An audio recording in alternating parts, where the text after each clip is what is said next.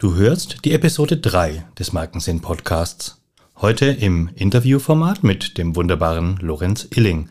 Weltmeister im Tanzsport war oder ist er schon und nicht weniger als ganz vorne dabei sein will er auch mit seiner TAM-Akademie und vor allem mit seinem TAM-Team in Sachen befähigen und begeistern rund um die Themen Leadership, New Work und Business Training. Gemeinsam reden wir heute über das Verlassen der Komfortzone, peinliche Hebefiguren, übers Verantwortung übernehmen und aufmerksam sein, übers richtige Tempo beim Führen und Wachsen, was Führung und Haltung beim Tanzen auch mit guter Führung im Unternehmertum zu tun hat und warum Fokus auf Retention so viel wertvoller ist als der aufs Recruiting. Die Überschrift dieser Episode? Wer Marken führen will, muss erstmal Menschen führen lernen.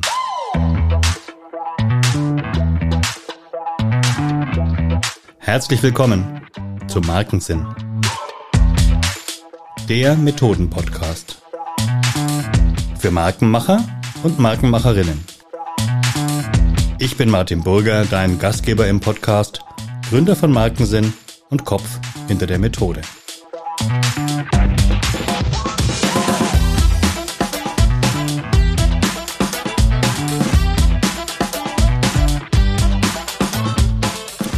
Hallo lieber Lorenz, vielen Dank, dass du Ja gesagt hast, mein erster Interviewgast im Markensinn-Podcast zu sein und dass ich heute bei euch zu Gast sein darf hier in der TAM Akademie in Berlin mit meinem kleinen mobilen Podcast-Studio.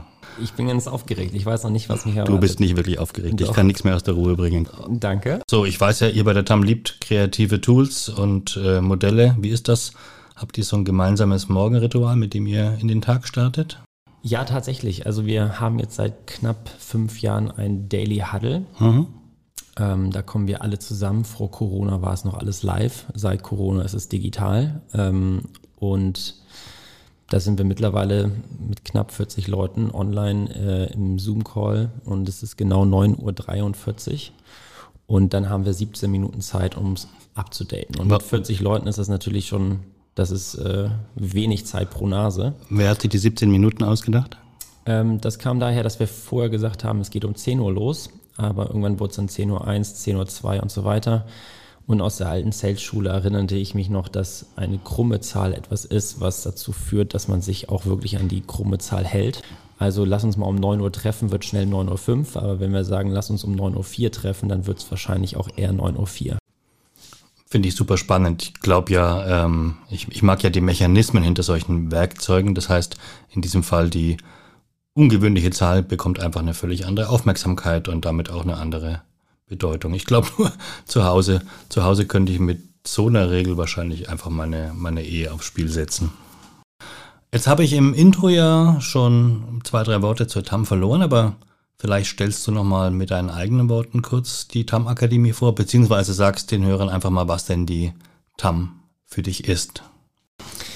Ähm, die TAM ist ein Ort, der das Thema äh, Weiterbildung, glaube ich, aus einer ganz bestimmten Perspektive betrachtet, und zwar nicht nur befähigen, sondern auch begeistern. Also die emotionale, ähm, der emotionale Aspekt in, im Punkto Weiterbildung, im Punkto, ich möchte mich ähm, aufs nächste Level bewegen, ähm, spielt eine ganz, ganz große Rolle bei uns und dementsprechend haben wir das äh, große Credo, nichts zu tun, was nicht befähigt und begeistert gleichermaßen.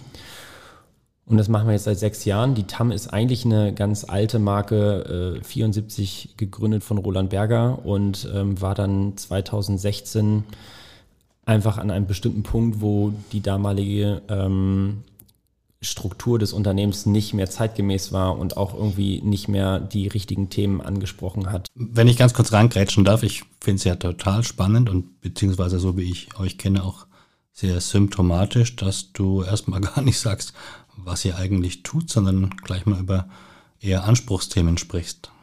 Ähm, ja, du hast mich gefragt, was die TAM ist. Ähm, und ehrlicherweise ist es, glaube ich, eher ein, eine Haltung als äh, die technokratische, der technokratische Hintergrund. Aber unter anderem ist trotzdem der technokratische Hintergrund der Grund, warum wir jetzt da sind, wo wir sind, weil ich war vorher selbstständiger Trainer äh, mit einer eigenen Marke, die hieß Lucky Push. Und da ging es mir darum, dass ich es liebe, Leute aus ihrer Komfortzone zu schubsen, mhm. weil ich ganz fest davon überzeugt bin, dass der größte ähm, limitierende Faktor unserer ähm, Lebensgestaltung ist, dass wir uns Dinge nicht zutrauen. Ich mir aber genauso. Also es gibt auch 400.000 Sachen, die ich nicht gemacht habe, weil ich sie mir nicht zugetraut habe oder äh, Dinge, wo ich zögere etc. Ähm, und ich erinnere mich noch an zwei, drei ganz, ganz wesentliche Elemente oder Situationen in meiner Jugend und in meiner äh, frühen Karrierephase, wo ich gemerkt habe, da war eigentlich eine Person mitverantwortlich dafür, dass ich etwas getan habe, weil ich es mir selber nicht zugetraut hätte, weil ich tausend Gründe gefunden hätte, es nicht zu tun. Und in, der Retrospektive war ich einfach unheimlich dankbar, dass diese Person mich da irgendwie ins Wasser geschubst hat. Und dann war meine erste ähm, Idee der Selbstständigkeit als Trainer. Ich möchte diese ähm, Momente äh, eher ähm, produzieren. Mhm. Anschubser war ja immer so ein Begriff, den du mal genannt hast, glaube ich, in unserem ja, Prozess. Ne? Ja. ja. Und interessanterweise ist es auch etwas, was ähm, ich glaube, ganz viele Leute suchen, ohne dass sie es wissen.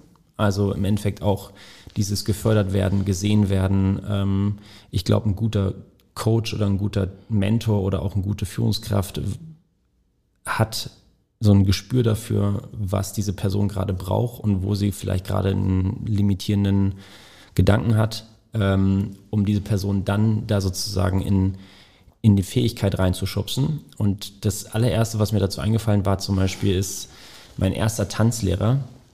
Äh, liebe Grüße nach Nienburg. Ähm, ist, wir, wir hatten so eine alte ähm, Tanzshow äh, zum Thema Grease. Und da sollte eine Hebefigur rein. Und ich war der Einzige, er hat plötzlich gesagt, so, und du machst die Hebefigur. Und ich so, wieso soll ich diese Hebefigur? Ich bin der schlagkrigste hier von allen und ich, äh, ich weiß gar nicht, wie die geht. Und er so, nee, du, du wirst das hinkriegen. Und die sah mehr als beschissen aus. Und ich habe mir das Video angeguckt und es ist wirklich mehr als albern, was da passiert ist. Aber für mich als kleiner Knabe war das der Knaller, dass jemand mir sagt, nee, du kannst das und du machst das jetzt. Und am Ende, Schulterklopf, hat, hat auch geklappt, oder? Ähm, und das hat so ein bisschen dieses Feuer nach äh, ähm, Feedback von Leuten, die schon wo sind, wo ich gerne hin möchte und was glauben die ist gerade der richtige nächste Schritt, weil ich habe gemerkt, dass ich das selber nicht sehe. So und dass mein, mein Horizont nicht groß genug ist, um zu verstehen, was sind die nächsten Schritte. Und ich glaube, daraus ist ein Sport entstanden. Also ein Sport nach Leuten, die sieben bis zehn Jahre weiter sind als ich und die ich dann fragen kann, wie geht's denn? Mhm. Und jetzt bin ich quasi in dieser komfortablen, luxuriösen, tollen Situation anderen Menschen dabei zu helfen. Was, was, was glaube ich, wo könnten die nächsten Schritte sein? So, dann hilf mir doch mal bitte beim nächsten Schritt hier im Podcast. Ich habe nämlich noch eine ganz spezielle Frage für dich. Ähm, und diese Frage kannst du gerne aus zwei verschiedenen Perspektiven entscheiden, wie du sie beantworten möchtest.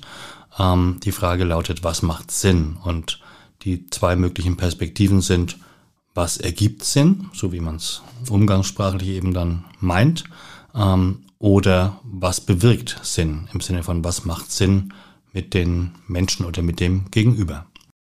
Was macht Sinn? Ich glaube, was Sinn macht, ist ähm, Verantwortung übernehmen.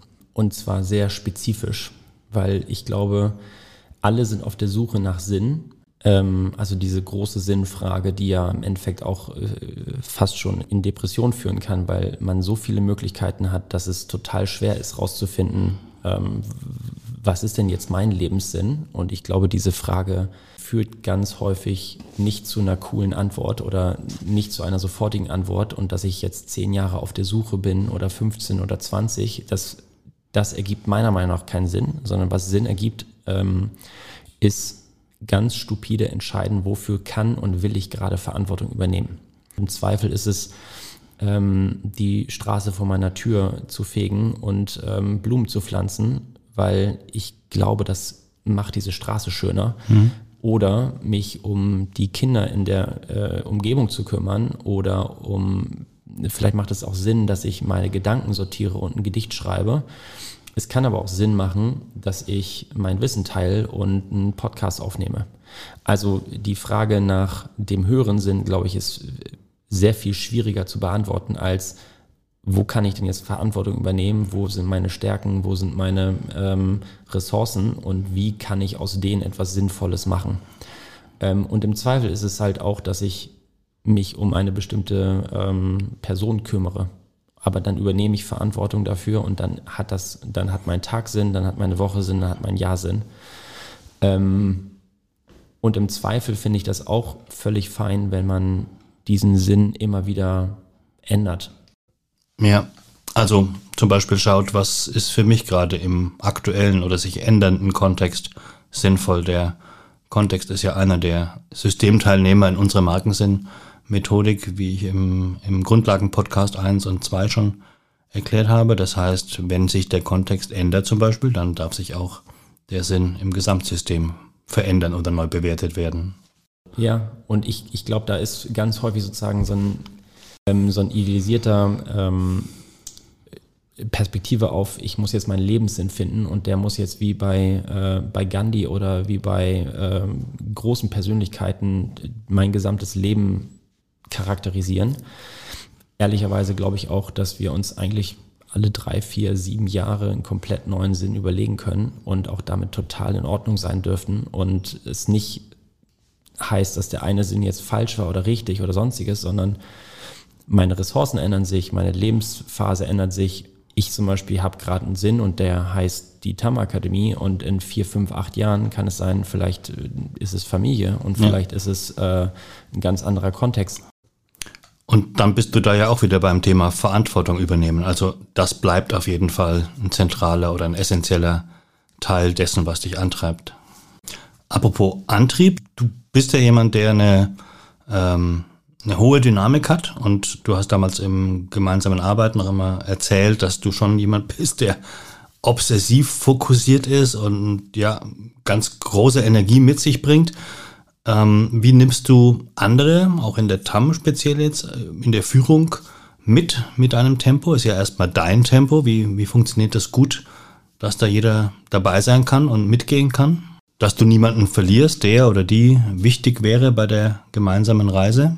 Also erstmal glaube ich, dass Tempo ein so hyper, hyper wertvoller äh, Blickwinkel ist. Ähm, ich gebe dir mal ein Beispiel. Wenn du 100 km/h fährst und dein bester Buddy 99 km/h, dann sieht das auf den Moment nicht sonderlich unterschiedlich aus. Aber nach einer Stunde ist das ein Kilometer Unterschied. Nach einer Stunde ist es ein Kilometer Unterschied.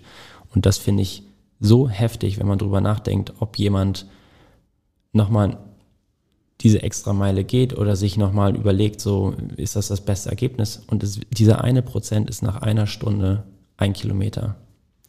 Ein einziger kmh Unterschied. Ja. So.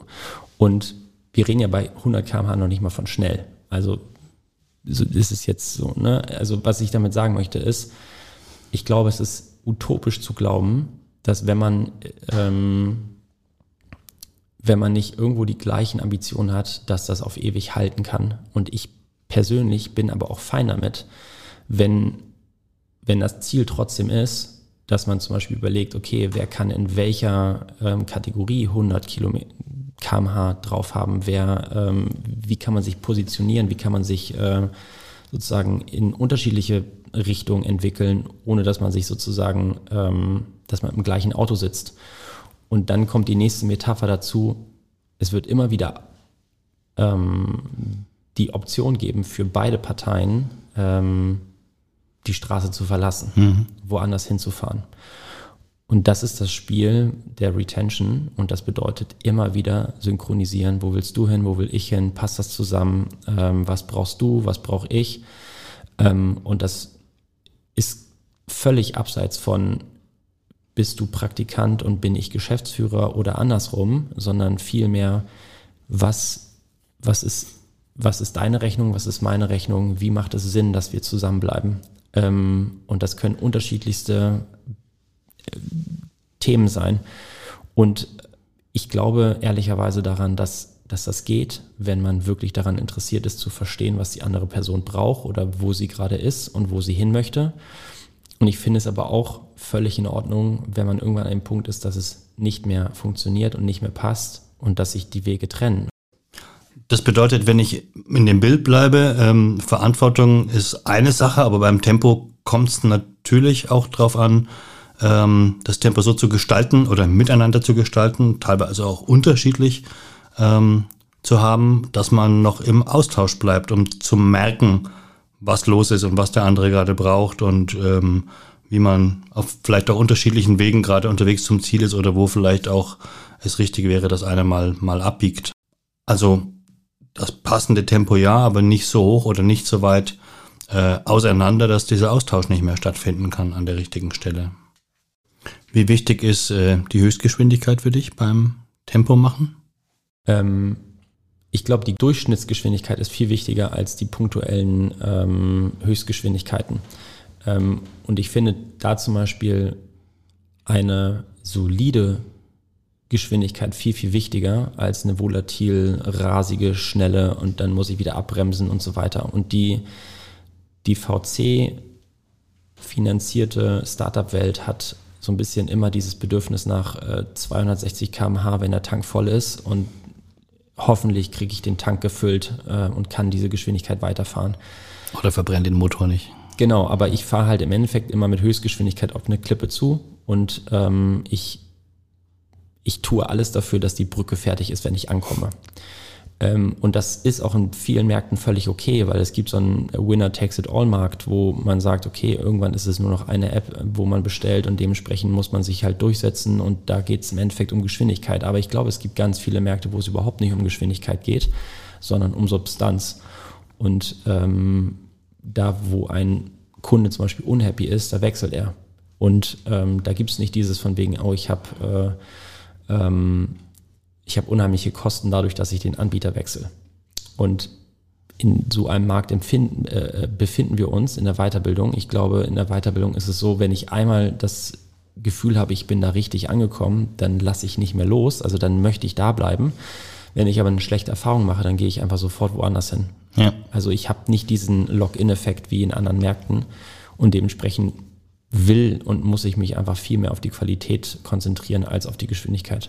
Ich habe ich hab gerade das Bild vor Augen, dass gerade ganz viele CEOs von Startups äh, so eine Rundmail schicken und sagen, Leute, guckt mal, ob die Brücke fertig ist. ja, das ist leider. Ähm, ja, was ist eure, was ist eure gefühlte solide Durchschnittsgeschwindigkeit bei der TAM? Also es ist ehrlicherweise schneller als ähm, geplant, mhm. insbesondere durch Corona. Ich meine, Anfang Corona, wir waren eine hundertprozentige ähm, Ausbildungsstätte in präsenter Natur. Also es gab kein Training, das wir nicht gemacht haben, das nicht präsent stattgefunden hat. Und dann kam Corona und es wurde uns faktisch verboten, weiterzumachen. Und dann ist quasi eher durch diesen Druck das Online-Training in unsere Sphäre ähm, aufgeploppt, insbesondere auch, weil die ausgebildeten Trainer von uns, ähm, die ja auch alle Freelancer sind und äh, in Unternehmen arbeiten, das Bedürfnis hatten, so wie geht denn das jetzt online? Und wir wussten nicht, wie das online geht. Also haben wir äh, uns selber edukiert, selber eine Online-Trainerausbildung angeboten, das natürlich dann auch digital. Und plötzlich haben wir begriffen, wie es funktioniert. Und plötzlich hatten wir halt einen Zoom-Account für 18 Euro als äh, sag ich mal, neuen Fixkostenfaktor für einen neuen digitalen Trainingsraum. Vorher waren das halt 3000 Euro für einen richtigen Trainingsraum. Und nach, ähm, also durch Corona sind wir knapp um 260 Prozent gewachsen in zwei Jahren. Und das war ehrlicherweise nicht mal gewollt, sondern es war im Endeffekt wie in einem Zombie-Film Augen zu und so schnell laufen wie geht. Und das haben wir halt zwei Jahre gemacht. Und dabei ist dann diese Firma im Endeffekt äh, ins, einfach explodiert in Bezug auf die, auf, in Bezug auf das Volumen. Ähm, plötzlich hatten wir 16 Zoom-Accounts und nicht nur einen. Und vorher hatten wir ein oder zwei maximal Präsenz-Trainingsräume. Also es war halt plötzlich eine ganz andere Sphäre. Aber wir haben auch immer wieder gemerkt, so wir, wir wollen nicht unsere Kultur oder das, was wir sind, sozusagen für diese Geschwindigkeit opfern, und deswegen haben wir auch immer wieder versucht, aufs ähm, Bremspedal zu treten, was aber gar nicht so einfach ist, ähm, weil alle an einem zehren. Also die Kunden wollen mehr, die ähm, auch die High Performer im Team wollen mehr. Also das ist ja auch ein Rausch, in dem man sich befindet in Form von krass, wir kriegen gute Feedbacks, die wollen noch mehr, wir müssen noch, noch ein weiteres Angebot bauen und so weiter.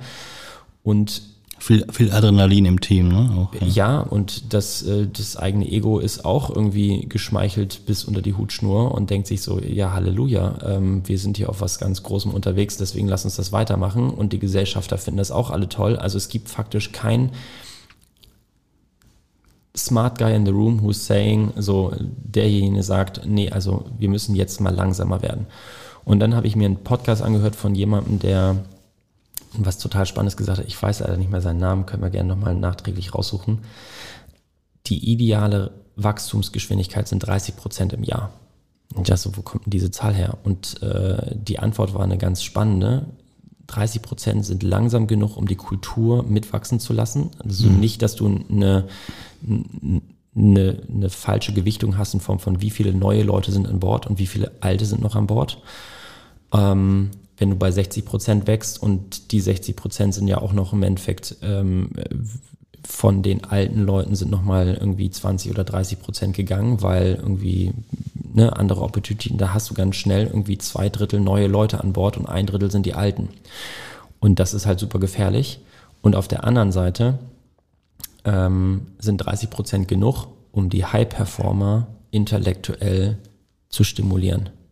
Also in Form von, okay, es ist, es ist genug los, dass ich das Gefühl habe, ich muss wachsen. Es sind genug äh, Challenges an Bord, wo ich sage, mir wird hier nicht langweilig. Weil das ist das nächste Gefährliche, wenn man wirklich smarte Leute an Bord hat, die halt irgendwann sagen so, hm, also ich brauche mal eine neue Herausforderung. Und mit 30 Prozent ist jetzt eine These von dem Unternehmer, aber der hat es in MDAX geschafft mit der Geschwindigkeit. Also ich finde 30 Prozent ein sehr solides, äh, langfristig und wenn man dann nochmal in den Zinseszinseffekt denkt, ist das schon eine utopische Geschwindigkeit. Lass uns nochmal auf die Überschrift des Podcasts zurückkommen. Wer Marken oder Unternehmen führen will, muss erstmal Menschen führen lernen. Ihr lehrt ja nicht nur Führungskompetenz, Leadership Skills ähm, und New Work, sondern lebt es ja auch sehr stark im Unternehmen, in der TAM. Ähm, warum hat das eine so essentiell mit dem anderen zu tun? Warum hängt Menschen führen und Unternehmen führen so eng zusammen aus deiner Sicht? Was führst du denn? Also du führst ja keine Excel-Tabelle, du hast ein Businessmodell, du hast eine Idee, wo es hingehen kann und das kannst du nicht alleine. Ähm, ich habe das große Glück, in dem besten Team im lateinamerikanischen Formationstanz gewesen zu sein. Ich war aber nicht der weltbeste Tänzer. So, und das ist halt der große, der große Sprung zwischen in einem Team kann ich so viel mehr schaffen als alleine ähm, selbst wenn ich nicht der Beste bin, kann ich trotzdem das beste Team äh, oder Teil des besten Teams sein. Und dieses Team ähm, ist so viel mächtiger. Ähm, eine Gruppe von Menschen ist so viel mächtiger. Eine Idee, die größer ist als eine Person, ist so viel mächtiger ähm, und wirksamer. Ähm, und dementsprechend glaube ich ganz, ganz fest daran, wenn man, wenn man es nicht schafft, eine Organisation zu bauen, wo ein gemeinsamer Gedanke herrscht, dann habe ich im Zweifel einfach nur eine, eine Masse an Individuen, die halt rein transaktional bei mir sind, weil sie von mir Sicherheit bekommen, ein Gehalt bekommen, ähm, aber sie werden nicht ihre Ideen teilen, nicht ihre Emotionen teilen, nicht ihre, ähm, ihr Engagement mit mir teilen, wenn es dann genau dann, wenn es notwendig wird. So, und ich glaube, deswegen ich glaube, man kann tolle Firmen bauen, ohne dass es ein persönliches Attachment gibt. Aber ich glaube, es ist ein sehr wackeliges Konstrukt. Und alle von uns haben äh, im Zweifel dann andere Gelegenheiten und dann brauche ich ein Argument, warum ich mich doch für diese Firma oder für dieses Team entscheide. Und wenn ich da keine Brücken gebaut habe, keine Beziehung aufgebaut habe, dann habe ich auch, ähm, wenn es mal schwer wird, echt eine Herausforderung. Das ist so ein bisschen so wie in so einem Beziehungskonto, wenn ich das nicht auffülle. Ähm, irgendwann werde ich es gegebenenfalls, äh, wird es in den Dispo rutschen. Nur dann ist halt die Frage, ähm, kann diese Beziehung das aushalten oder nicht? Jetzt hast du mir schon die Brücke zum, zum nächsten Stichwort gebaut mit der Beziehung. Hast du, hast du auch das Gefühl, wir behandeln ja Beziehung oder wir schreiben ja jedes Unternehmen, jede Marke automatisch in unsere Methodik als Beziehungssystem und glauben, dass ähm, Marken oder Unternehmensarbeit immer auch ein Beziehungsmodell äh, bedient oder Beziehungsarbeit nötig macht. Ist das aus deiner Sicht auch was, was einfach nach wie vor draußen nicht verstanden wird, zu kurz kommt, wo, wo der Fokus viel zu wenig drauf liegt, das ähm, Verständnis immer noch ein Stück weit fehlt?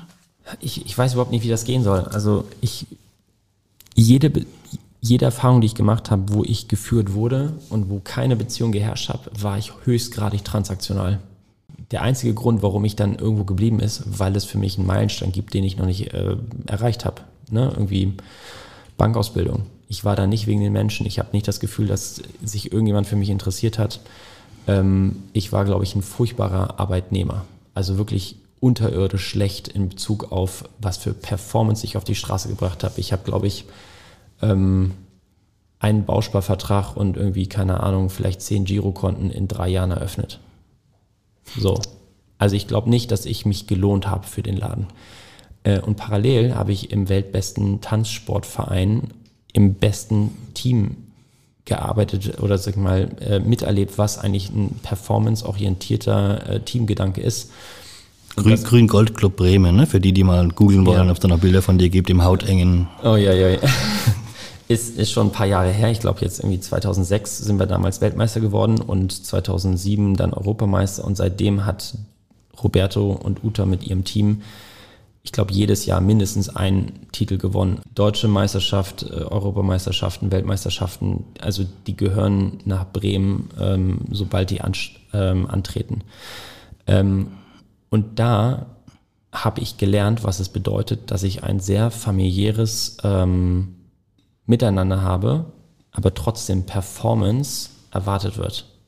Und das funktioniert. Das funktioniert sehr gut und ähm, es ist verrückt, mit wie viel jungen Talent Roberto und Uta immer gefühlt jedes zweite Jahr von vorne anfangen müssen und es trotzdem immer wieder schaffen.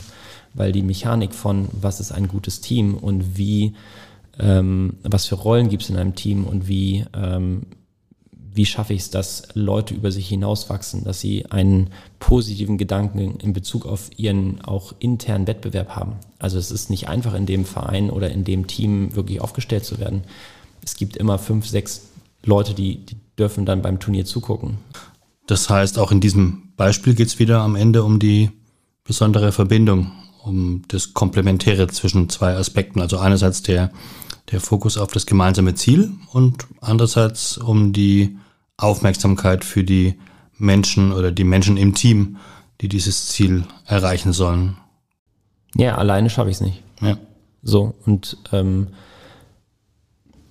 es gibt ja noch ganz viele Sachen, die kann ich gar nicht gut oder die kann jemand nicht gut. Und entweder finde ich dann ähm, mein Komplementär oder ergänzende Kräfte und auch ergänzende Ideen.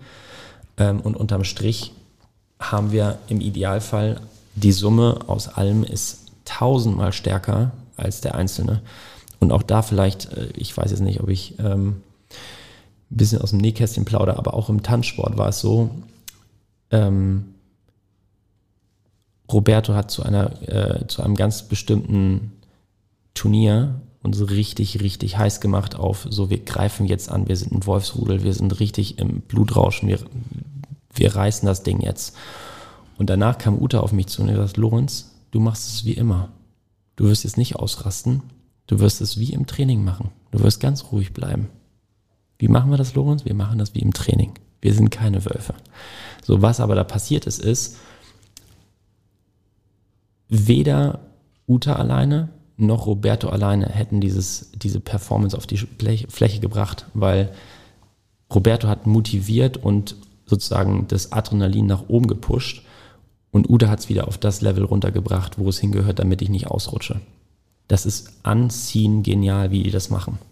So, und das nachzubauen jetzt im Business-Kontext ist so ein bisschen das, was ich äh, mit der TAM versuche oder vielleicht auch schon halbwegs hinbekomme, ähm, ein super hohes Level an Commitment mit unterschiedlichsten Perspektiven. Ein Patrick hat einen ganz anderen Blick auf äh, unsere Teammitglieder bei uns. Er ist dieser, ähm, wir sind Wölfe und wir greifen an und wir geben Gas und wir, wir schauen, was geht und äh, so diesen, diesen diesen, diesen Angriffsrausch, den kriegt er produziert wie kein anderer.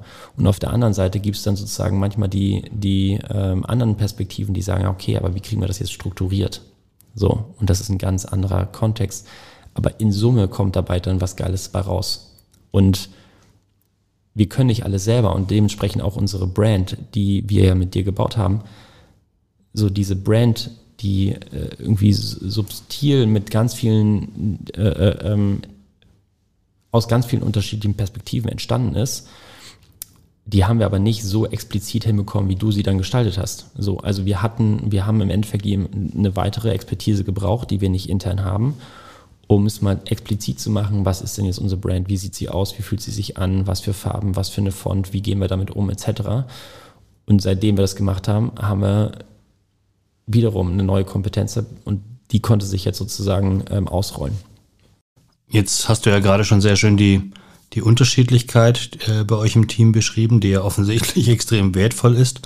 Aber ich kann mir gut vorstellen, dass gerade das, also Heterogenität im Team, in der, in der Art des Vorgehens, äh, für viele Führungskräfte oder auch Unternehmen eine Herausforderung ist, weil sie sich nicht sicher fühlen oder nicht das Instrumentarium haben, daraus was Größeres, was Gesamtes zu formen oder die Individualitäten eben gut unter einen Hut zu kriegen, so dass jeder sich gesehen fühlt, aber ähm, trotzdem ja was Großes Ganzes entsteht. Wie wie macht ihr das bei der TAM? Wie erzeugt ihr da euer Momentum und nehmt trotzdem jeden in seiner Art und Weise einfach mit? Also ich glaube, wir haben eine Grundhaltung und die ist, wir wollen alle lernen und wachsen. So jemand, der so ein kleines Bild, so wir sind alle auf einem auf einer Segelyacht und wir brauchen niemanden, der sich mit seinem Cocktail äh, irgendwo in die Ecke setzt und zurücklehnt und äh, die Brise und die Sonne genießt. So, da sind wir nicht und vielleicht werden wir da auch nie sein. Wir brauchen Leute, die die äh, Tau in die Hand nehmen, die sich auf das, äh, um das Großsegel kümmern möchten, Leute, die die Karte immer und immer wieder studieren, ob wir auf dem richtigen Weg sind, die gucken, ob der Wind sich dreht, die den Wettercheck machen, die die, äh, die beste Route raussuchen so diese, dieses äh, irrsinnige Bedürfnis mitzugestalten, nicht dieses ähm, ähm, sich treiben lassen. So, und ich glaube, das hat überhaupt nichts damit zu tun, wo wir herkommen, was für einen Bildungsstand wir haben, was wir studiert haben, etc. Also ich glaube, in der TAM macht so gut wie niemand den Job, den er gelernt hat oder den er studiert hat. Ähm, weil es im Zweifel darum gar nicht geht, sondern ich lerne während des Berufs oder während des Jobs was mir gut tut, wo drin ich gut bin. Und das allererste, was wir dann machen, ist so, jo, dann geh da rein. Dann, dann bau dir diesen Job so, dass er passt. Ich würde noch mal ganz gerne auf den Tanzsport zurückkommen, lieber Lorenz. Also wann hat man schon mal mit einem Weltmeister zu tun? Und äh, die Verbindung liegt wahrscheinlich auf der Hand. Ich glaube aber, dass es eben nicht trivial ist, sondern das äh, die Frage durchaus seine, ihre Berechtigung hat. Ähm, gibt es denn aus deiner Sicht oder aus deiner Erfahrung, Kompetenz heraus eine direkte Verbindung zwischen dem Führen im Tanzsport ähm, und dem Führen im Unternehmen? Was, wo gibt es da eine Connection und was hat es miteinander zu tun? Kann man sich da Dinge ableiten? Oh ja, einige. Also ähm, das erste spannende Bild, das man eigentlich aus dem Paartanz übernehmen kann, ist, der Mann führt, aber es geht nicht um den Mann. Die Frau ist das Bild, also ne, der, der Lied quasi ist der Rahmen. Deswegen ist in der Regel auch der Mann eher schwarz angezogen und die Dame, sage ich mal, bunt und knallig. So, und die Aufgabe von mir als Führender, ähm, als, als Lied ist, ähm, die Dame so gut wie möglich darzustellen. Also sie muss gut aussehen. Und sie muss sich sicher fühlen. Und sie muss schnell sein in den Drehungen. Und ich unterstütze sie dabei. Ähm, finde ich das erste schöne äh, symbolische Bild in Bezug auf Führung. Es geht nicht um mich als Führungskraft, es geht um meinen Mitarbeiter und meine Mitarbeiterin und es geht darum, dass diese Person sich so gut fühlt wie möglich und so, so strahlen kann und voll in ihr Potenzial kommt. Das zweite, was ich total spannend am Thema Führen im Tanzsport oder im Tanz generell empfinde, ist, es ist eigentlich nicht Kraft, die zum Ergebnis führt, sondern eigentlich in der Theorie oder sage ich mal in der Haltung müsste es eigentlich ein rohes Ei zwischen den Händen aushalten, ohne zu zerbrechen. In bestimmten Situationen geht das natürlich nicht, also da ist schon, schon mehr, mehr Druck drin, aber um den Impuls zu geben, wo es hingeht oder um da ist nicht Kraft im Spiel, sondern da ist sehr viel ähm, Gefühl und sehr viel Aufmerksamkeit. So, spätestens jetzt weiß ich, dass es gut war, diese Frage gestellt zu haben mit dem Tanzsport. Gibt es denn ähm, Gibt es denn zwischen äh, Haltung und Führen, also zum Tanzsport gehört ja auch, zumindest wenn ich diese Bilder vom lateinamerikanischen Tanz oder vom Leistungstanz vor Augen habe, geht es ja immer auch extrem um Haltung, um Körpersprache. Ähm, wo siehst du die Verbindung zwischen Haltung und Führen, auch im übertragenen Sinne zum Business-Kontext? Was kann man davon lernen? Sobald du die Haltung verlierst, wird es noch schwerer. Also du brauchst ja unheimlich viel Körperspannung, damit ähm, bestimmte äh, Figuren und so weiter auch ähm, funktionieren. Und es gibt dann irgendwie diesen Punkt des, äh, der körperlichen Signale von wegen, ich kann nicht mehr. Und das Aller, Allerwichtigste an dem Punkt ist, eben nicht die Körperspannung zu verlieren, weil dann wird alles viel schwieriger. So, dein Körper wird schlackrig, die äh, Drehungen werden langsamer, du kommst dem Takt nicht hinterher. Das ist das aller, allererste. Kann die Kraft nicht mehr übertragen. Auch genau. Dann, ne? Ja, ja, aber und dann, dann merkt man auch, das ist eigentlich ein, ein mentales Thema. Also der Körper kann sehr wohl noch, ähm, aber der Kopf hat gerade keinen Bock mehr und es wird jetzt anstrengend und jetzt ist es keine Motivation mehr, sondern Willenskraft, die ich aufbringen äh, muss, um in Form zu bleiben oder in der Haltung zu bleiben. Und der nächste Punkt ist, selbst wenn ich, wenn ich sämtliche Fehler mache, sofort wieder in die Haltung kommen und auch wie ein Sieger von der Tanzfläche runtergehen. Nicht anmerken lassen, dass ich gerade was falsch gemacht habe oder dass was passiert ist. Und auch das wiederum ist ein Haltungsthema. So, ähm, da habe ich gerade ähm, gestern einen spannenden ähm, TED-Talk drüber gesehen, wo es darum geht, wir, wir dürfen nicht ähm, die, die Performance per se definieren, sondern die Art und Weise, wie wir ähm, den Prozess, also arbeite ich richtig und dann knicke ich mal um, ja, es passiert, aber wieder aufstehen und weitermachen. Also diese, die Haltung während des Arbeitens ist viel, viel wichtiger, als ob ich am Ende sozusagen das Turnier gewinne oder nicht. Jetzt haben wir uns einiges aus dem Tanzsport, aus äh, diesem Erfahrungsfeld äh, holen dürfen von dir. Gibt es denn in der Gegenwart aus eurem wahnsinnigen Fundus an Werkzeugen und Instrumenten und ähm, Kompetenzen, die ihr in den Ausbildungen weitergebt, ähm, Gibt es da eine Sache, wo du sagen würdest, das liegt mir ganz besonders am Herzen, das ist so ein sehr, sehr zentrales Tool oder ein zentraler Aspekt ähm, in der TAM, von dem man überdurchschnittlich viel profitieren kann? Oder wenn du nur einen Aspekt nennen könntest, jetzt in einem schnellen Tresengespräch mit jemandem, was würdest du ihm oder ihr äh, für, für das Thema Führung gerne mitgeben? Ich bin, keine Ahnung, ich glaube, es gibt kein Modell, mit dem ich so verliebt bin wie mit dem Zirkulationsmodell von Porter Lawler, ähm, welches nichts anderes sagt als Performance ist die Kombination aus Engagement, Kompetenz und Rollenverständnis. Und aus Performance wird Zufriedenheit, wenn die dazwischenliegenden ähm, Incentivierungen sozusagen entsprechend sind von dem, was ich mir erwartet habe von der, äh, von der Leistung, die ich erbracht habe. Also was heißt, wenn ich jetzt äh, den größten Deal an, an Land hole und ich danach keine Anerkennung bekomme oder auch keine, keine Art von, ähm, von Feedback im positiven Sinne, dann bin ich danach trotzdem unzufrieden. Wenn ich ähm, das Gefühl habe, ey, ich bin voll stolz, dass ich äh, jetzt irgendwie das und das Gehalt bekomme und ich kriege dann mit, dass jemand anders in der vielleicht anderen Position noch viel mehr bekommt, wo ich aber das Gefühl habe, plötzlich bin ich unzufrieden. Also was ich damit sagen möchte, ist Leistung ist nicht gleich sofort Zufriedenheit, sondern Leistung wird immer erstmal interpretiert, was kriege ich jetzt für diese Leistung und im Zweifel ist es wirklich ein gut gemacht oder geil oder ein bisschen irgendwo Anerkennung aber eben auch eine Kombination aus ganz vielen anderen Bereichen, monetär, non, nicht monetär etc. Aber erst dann bin ich zufrieden. So, wenn, wenn die Incentivierung mit meinen Erwartungen ähm, einhergeht. Und wenn ich zufrieden bin, dann Zirkulationsmodell, investiere ich auch wieder Engagement. Und deswegen schließt sich der Kreis. Und ein, eine gute Führungskraft sollte im Endeffekt die Performance und die Zufriedenheit versuchen immer sozusagen im, im Balance zu haben oder zu verstehen, wo ist denn jetzt gerade die Performance und was können wir machen, damit die Performance besser wird und wo ist die Zufriedenheit und was können wir machen, damit die Zufriedenheit besser wird. Ähm, und das ist hoch individuell. Da gibt es keinen sozusagen, das funktioniert für alle so.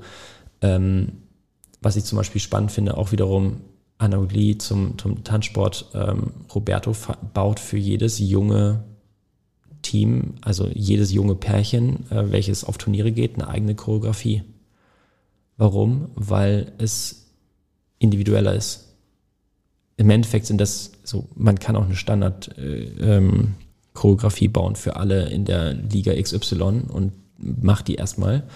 Aber dieses, diese Form von ähm, individuellem Engagement oder sag ich mal, äh, ähm, das muss zu dir als Tänzer passen. Und das bedeutet ja auch, ihr habt jetzt was eigenes, es ist euer Ding. Ihr seid nicht die so und so viel die Kopie von irgendetwas. Hier ist euer eigener Spielraum, euer eigenes äh, Spielfeld und macht was draus und bringt das zur, zur Entfaltung. So ist es. Und dadurch hast du einen Besitztumseffekt, dadurch hast du ein hohes Level an Anerkennung, ein hohes Level an Zufriedenheit, hohes Level an Engagement. Ich sehe schon, wir landen am Ende immer doch nochmal ein Stück weit, zumindest beim, beim Tanzsport. Jetzt äh, haben wir von dir nochmal gehört, wo ein starker Lösungsaspekt ist aus deiner Sicht, etwas, wo jeder sofort was mitnehmen kann. Ähm, gibt es denn auf der anderen Seite, wahrscheinlich gibt es ja gerade im, im Kontext von New Work und äh, Leadership gerade viele Buzzwords und vieles, wo man zwar sagt, man hat es verstanden, aber trotzdem noch ein Blindspot dahinter steckt oder etwas, wo nochmal ein richtiger Perspektivwechsel stattfinden sollte aus deiner Sicht. Was ist da ein Aspekt oder ein, eine Perspektive, wo du sagst, da könnte man nochmal viel bewegen und verändern, wenn man mal anders hinguckt? Ich finde es total spannend, dass immer noch Recruiting das, das Major Topic ist, ähm, wobei ich Retention für viel wichtiger empfinde, weil wenn ich wenn ich mir mal überlege, dass jemand zwei Jahre im Unternehmen ist und die Person dann das Unternehmen verlässt, was für ein verdammter Verlust das ist, weil Beziehungen, ähm, informelle Information, informelles Netzwerk, äh, Beziehungen zu Kunden, zu Trainern, zu wem auch immer, ähm, anstatt diese Person mich wirklich mit dieser Person auseinanderzusetzen, weil ich kenne sie ja schon, ich habe ja schon eine Historie und ich weiß auch ein Stück weit schon Stärken und Schwächen und ich weiß, wo diese Person äh, ähm, floriert und in welchen Situationen diese Person sich vielleicht überhaupt nicht wohlfühlt. Anstatt daran weiterzuarbeiten, mir dann jemand Neues zu suchen, empfinde ich als so viel kurzsichtiger. Ähm, und wenn man dann überlegt, wie viel Geld für Recruiting ausgegeben wird und wie wenig in die Weiterentwicklung und die Attention, also mal abgesehen davon irgendwie, ähm, dass sich irgendwie Mitarbeiter, ähm, dass die Gehaltserhöhung bekommen, aber in Form von, warum zum Henker nicht 10% Weiterbildungsbudget pro Jahr? Wenn ich jemanden habe, der 100.000 Euro kostet, den 10.000 Euro in die Hand zu geben und sagen, mach bitte was Geiles daraus, das, das macht so viel mehr Sinn. Ich, ich verstehe nicht, warum bei Mitarbeitern rund um Weiterbildung nicht so geknausert wird. Das sage ich jetzt nicht, weil ich in der Weiterbildungsbranche bin, sondern weil ich fest davon überzeugt bin, dass wenn ich Leute in ihr Potenzial hebe, dann gebe ich denen etwas, was so irrsinnig viel mehr wert ist, als die 10.000 Euro ausgezahlt zu bekommen, damit ich mir eine PlayStation 5 kaufe und einen fetten Urlaub mache, sondern ich gebe denen Perspektive, ich gebe denen Kompetenzen, ähm, ich gebe denen Unabhängigkeit, äh, ähm, Selbstwert und so weiter. Und obendrein natürlich auch noch einen wahrscheinlich und hoffentlich eine gewisse Loyalität oder eine gewisse Dankbarkeit dem Arbeitgeber gegenüber, dass das halt so outstanding viel mehr ist als woanders.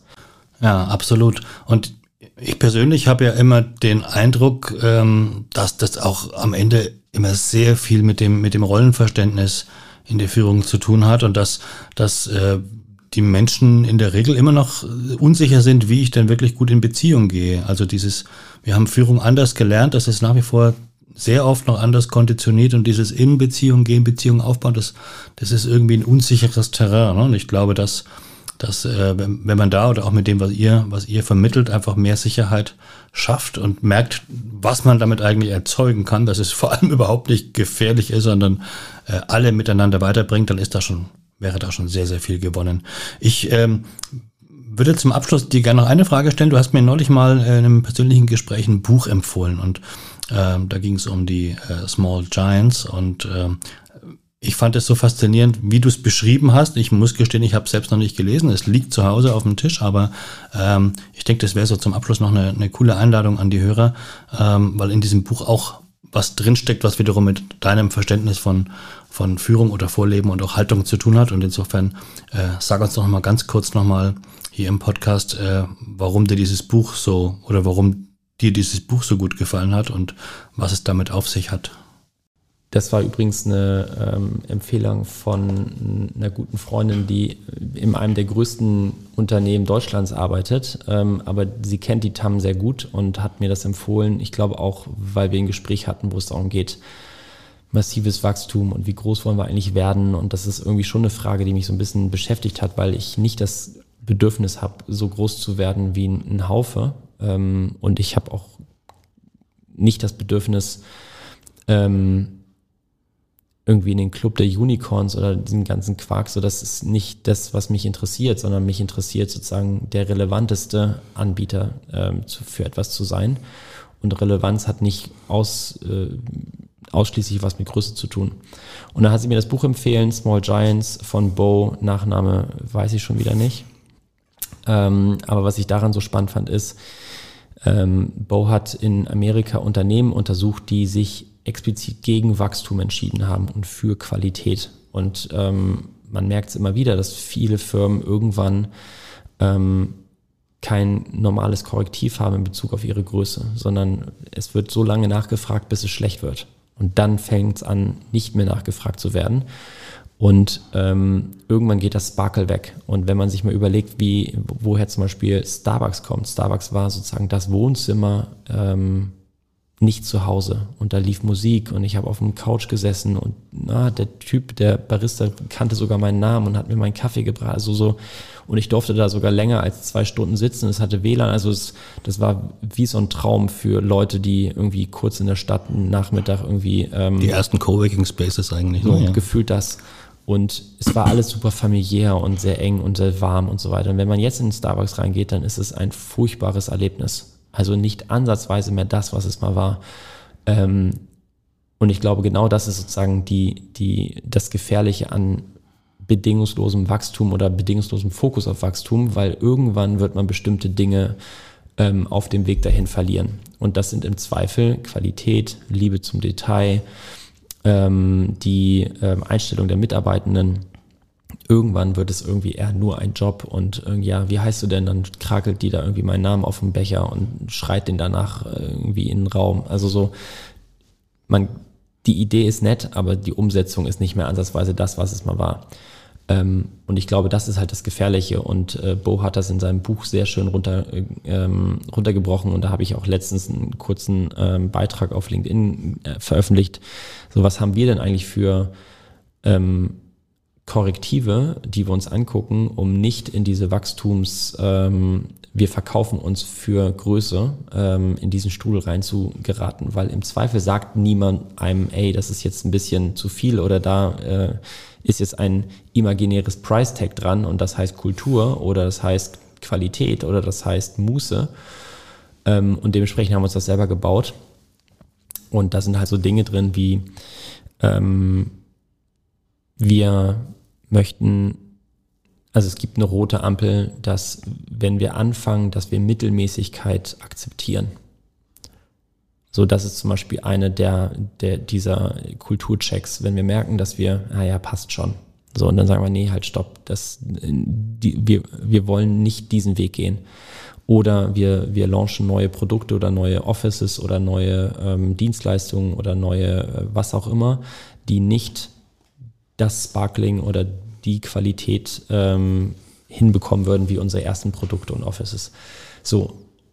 Und witzigerweise ist das der Grund, warum wir nicht in der Beratungswelt sind. Wir kriegen irrsinnig viel Anfragen in Bezug auf, hey, könnt ihr uns äh, bei der Transformation XY helfen? Ich glaube aber nicht, dass wir begeistern und befähigen können, wenn wir Change-Projekte managen. So, ist einfach nicht unser Spielplatz, weil wir werden befähigen vielleicht, aber nicht begeistern, weil Change ist ein unheimlich schmerzvoller Akt. Was wir aber machen können, ist Change Manager, also New Work Facilitator, befähigen und begeistern. Die können wir für das Thema, für die Rolle, das können wir. Und deswegen machen wir das. Und im Zweifel wird es am Ende so viel Wissen über Change-Projekte und äh, auch in, in-house ausgebildete Leute geben, dass Change wiederum funktioniert, ohne dass eine externe Beratung reinkommt und erzählt, so funktioniert's. Ähm, und das limitiert uns massiv, aber auf der anderen Seite gibt es uns auch trotzdem immer wieder eine Bestätigung dafür, wenn wir etwas tun, wo wir nicht befähigen und begeistern können, dann lassen wir es. Tja, lieber Lorenz, würdiger hätte man dieses Gespräch nicht zu Ende bringen können. Du hast gerade nochmal eine weitere schöne Verbindung aufgemacht, dass es eben nicht nur darum geht, beim Führen oder bei der Orientierung zu wissen, wer man ist und was man will äh, und wo man hin möchte, sondern eben auch genau um den anderen Pol, also genau zu wissen, was man nicht möchte und wo man vielleicht nicht hin will und wer man auch nicht ist. Genau diese Art von komplementärem Denken und Handeln äh, wird auch dann ein äh, oder die Überschrift äh, im nächsten Podcast, in der nächsten Folge 4 sein. Dann auf Methodenebene, das heißt, ich erzähle dir dann einiges dazu, warum dieses komplementäre Denken oder diese komplementäre Perspektive ein ganz zentraler Aspekt für die Methode Markensinn ist. Damit sind wir für heute am Ende von deinem Markensinn Podcast Episode 3 mit dem Thema Wer Marken führen will, muss erstmal Menschen führen lernen. Ich sag ganz lieben Dank an dich nochmal, Lorenz. Danke dir, Martin. Sehr gerne. Und ich sage wie immer vielen Dank fürs Zuhören an alle Markenmacher und Markenmacherinnen da draußen. Und äh, ich hoffe, dass wieder der eine oder andere Marken sinnvolle Impuls für dich beziehungsweise dein oder euer Unternehmen mit dabei war. Ähm, in der nächsten Folge geht es dann, wie gesagt, um komplementär als Stichwort. Wenn du das Thema Markensinn generell spannend findest, folge dem Podcast einfach weiter, gib eine Bewertung ab oder schreib einen Kommentar oder auch Themen, die du dir für eine der kommenden Folgen vielleicht wünschen würdest. Mehr Infos über Formate und Angebote, falls du uns und die Methode mal live und in Farbe kennenlernen möchtest, findest du wie immer auf markensinn.de. Aber auch hier gilt wie immer, Egal ob im Podcast oder live, ich hoffe, wir hören uns.